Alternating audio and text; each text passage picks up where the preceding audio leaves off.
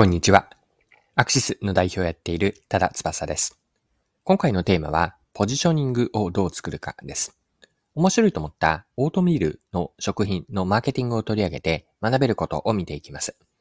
よかったら最後までぜひぜひお付き合いください。よろしくお願いします。はい。今回の背景なんですが、ある記事を読みました。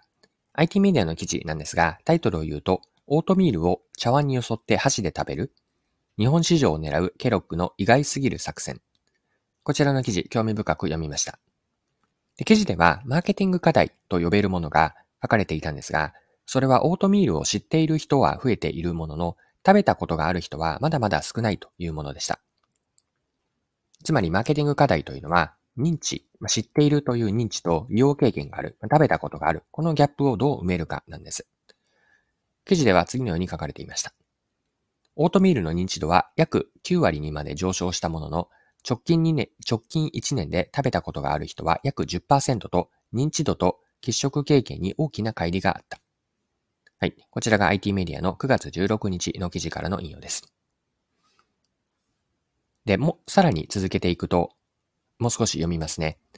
食べ方で見ると、おかゆやリゾットのようにして食べる人が42%と、オートミールの米化が浸透しつつある一方、おにぎりなど米と見立てて調理する人は12、調理する人は23%にとどまっていた。はい。ここまでが記事です。では、どうやってオートミールを食べてくれる人を増やせばいいのか。まあ、認知しと、認知している人は多いんですけれども、その食べたことがある人は少ないと。ここをどうすればいいのかなんですよね。そこでケロクが狙っているのは、オートミールをお米のように、お米のような状態にして食べる米化米に化けると書く米化なんですが、米化ではなくて、ご飯化を目指すとのことです。ご飯そのものとしてオートミールを食べてもらおうというアプローチです。この部分、記事から読みますね。そこでケロック社が着目したのは、米化ではなくご飯として食べる、すなわちご飯化だ。同社マーケティング本部ブランドマネージャーの西村さんは、そこに市場拡大の余地があるのではないかと考えた。と振り返る。単なる米化ではなく、完全にご飯として食べられる商品を作る。そこで開発したのが、茶碗によそって食べ、茶碗によそって箸で食べる、粒感しっかりオートミールご飯だ。徹底的にこだわったのは、ご飯の食感と味わいをオートミールで再現することです。はい、以上が記事です。で、この記事では続けてですね、オートミールを第4のご飯というポジションを狙うと、こんな風に書かれていたんです。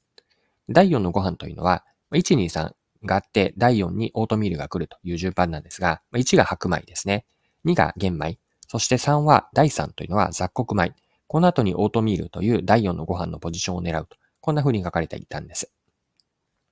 はい。では、ここまでが一旦前半の内容に当たると思うんですが、前半の内容をまとめておくと、3つポイントがあって、オートミールの課題ですね。認知はあるんだけれども、食べたことがある人は少ない。これがマーケティング課題です。そこでケロックさんはどうしたかというと、新たに新商品を発売していて、それが粒感しっかりオートミールご飯というものを発売しました。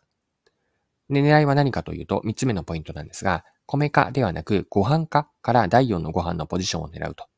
ここまでが前半の内容です。はい。それでは後半ではですね、ケロックのオートミールの話から学べることを掘り下げていきます。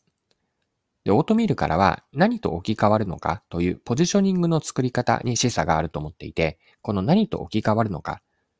この観点から掘り下げていきます。で、オートミールは今までは米化という食べ方がされていたんですよね。米化をする方法はちなみに大きく2つあって、茶碗1杯分を電子レンジで加熱するか、あるいはまとめて鍋で煮て蒸し、蒸すというこの2つがあります。で、米化の例えばの献立の例がリゾットなんですね。しかしリゾットというのは一般的に献立で頻繁に登場するものではないので、オートミールを食べる、つまり置き換えられる機会というのは限られます。そこで米化ではなくご飯化なんです。主食として食べられる白米の置き換えを狙うわけなんですよね。ただし、勝負をする相手というのは白米で、これは主食の中でもパンと一二を争う王者的な存在ですよね。ではどうやってこの牙城を崩していけばいいのでしょうか。で、マーケティングの観点からは、まずは消費者の認識を変えるところからです。オートミールを知っている人は9割もいるんですが、食べたことがある人は1割というのが調査結果でした。そこで知っている人が、オートミールはご飯の代わりに食べられるものという認識を持ってもらうために、働きかけをしていく。これが次のマーケティング課題なんです。で有効な手の一つだと思うのは、オートミールをお米と一緒に並べて売り出すことで、これは実際にそのようにされているとのことで、記事ではこのように書かれていました。従来のシリアル売り場だけではなく、お米売り場での展開も実施する。これまでオートミールを食べたことがない消費者にも主食の選択肢の一つとして手に取ってもらえるようにしていきたいです。このように記事で書かれていました。今までのケロックのオートミールでは実現が難しかったかもしれませんが、新商品の名前がオートミールご飯と、このご飯が入っていることでお米売り場で売られていても違和感ってないはずなんです。よって、いかに消費者からオートミールはご飯であるとオートミールはご飯であるという認識を持ってもらえるかなんです。今回の内容の前半で引用した記事のタイトルには、オートミールを茶碗によそって箸で食べるとありましたが、オートミールをお米売り場に置いて、お茶碗に入れてお箸で食べるイメージを添えると、より効果的なのかなと。で、とはいえなんですが、作り手や売り手が一方的に伝えても、消費者が興味を持ったり自分ごと化しなければ、オートミールの第4のご飯という認識、すなわちポジショニングって作られないんです。今まで食べたり、買っているものに比べて、ここではご飯に当たるわけですが、白米のご飯ですね。それをオートミールにスイッチをするには、それなりの理由が必要です。で、スイッチ理由というのは大きく2つあって、独自性とメリットです。他にはないオートミールならではの独自な何かと、そして既存のもの、つまり白米とか、まあ、雑穀米などに当たるわけですが、こうした今すでに食べているものと比べて、オートミールにする価値があること、こうしたポジショニングを作るポイントというのは、最後結論を言っておくと、独自性とメリットがあるかどうか、この二つポイントになってくるかなと思います。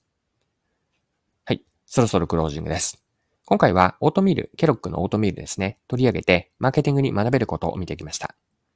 最後に学びの部分ですね、まとめておきます。ポジショニングについて見てきたんですが、ポジショニングを作るには、まずはマーケティングの観点からはお客さんの認識を変えるところからです。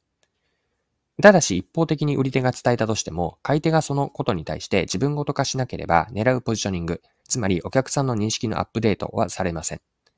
いかに他にはない独自性があって、そしてそこにお客さんへのメリット、つまり価値があるかどうか、このメリットを提供し、新しいポジショニングを狙おうと。こんな話だったかなと思っています。はい。今回も貴重なお時間を使って最後までお付き合いいただきありがとうございました。それでは今日も素敵な一日にしていきましょう。